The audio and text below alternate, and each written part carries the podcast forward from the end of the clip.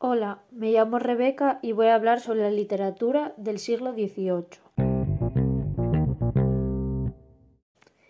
Voy a empezar hablando sobre el contexto histórico de este siglo. En este siglo comenzó la Guerra de Sucesión y hubo cuatro reyes, de los cuales destacó uno que fue Carlos III, el cual instauró el reformismo ilustrado. El movimiento más famoso de este siglo fue la Ilustración, que consistía en, un movimiento cultural e ideológico que surgió en Europa en este siglo. Algunos de los rasgos más representantes era eh, que eran críticos y racionales, querían enseñar al pueblo eh, se caracterizaba también por el pacifismo y afán reformista. Aunque hubo algunos problemas para la introducción de este movimiento, eh, se consiguió. Algunos de los problemas fue eh, la debilidad de la burguesía, el arraigo de la religiosidad y el poder que tenía la Iglesia en estos tiempos. Para seguir voy a hablar sobre las tres tendencias más dominantes que hubo durante este siglo. Para empezar, voy a hablar sobre el posbarroco. Este fue una continuación del barroco y se caracterizaba por los elementos figurativos y la profusión de los detalles. Eh, los temas principales eran el amor, la belleza y el placer.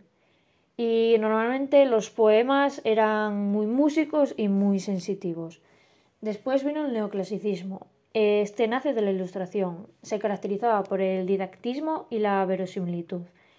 Eran obras que resultaban creíbles, em, que no había elementos que fuesen muy fantásticos y era todo lo contrario el barroco. Y el prerromanticismo, que es todo, lo contrario al neoclasicismo. Se caracteriza por el predominio del sentimiento frente a la razón, el rechazo de las reglas y lugares misteriosos como cementerios, etc. Y un autor muy destacado fue Jovellanos. Eh, para continuar, voy a hablar sobre la poesía. La poesía en esta época iba dirigida sobre todo a personas cultas, las cuales sabían leer.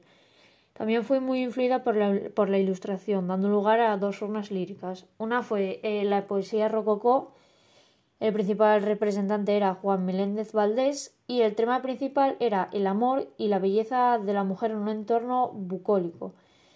Y la otra forma fue la poesía filosófica, eh, las cuales eran poemas de hondura ideológica y de intención didáctico-moral.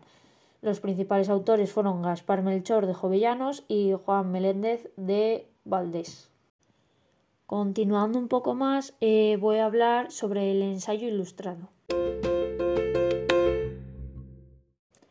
El ensayo fue creado por Michel de Montaigne este es un texto en prosa en el cual el autor presenta razonadamente su opinión o sus críticas sobre un tema. Hubo tres autores destacados. Feijó, eh, cuyos principales ensayos eran eh, Teatro Crítico Universal y Cartas Eruditas y Curiosas.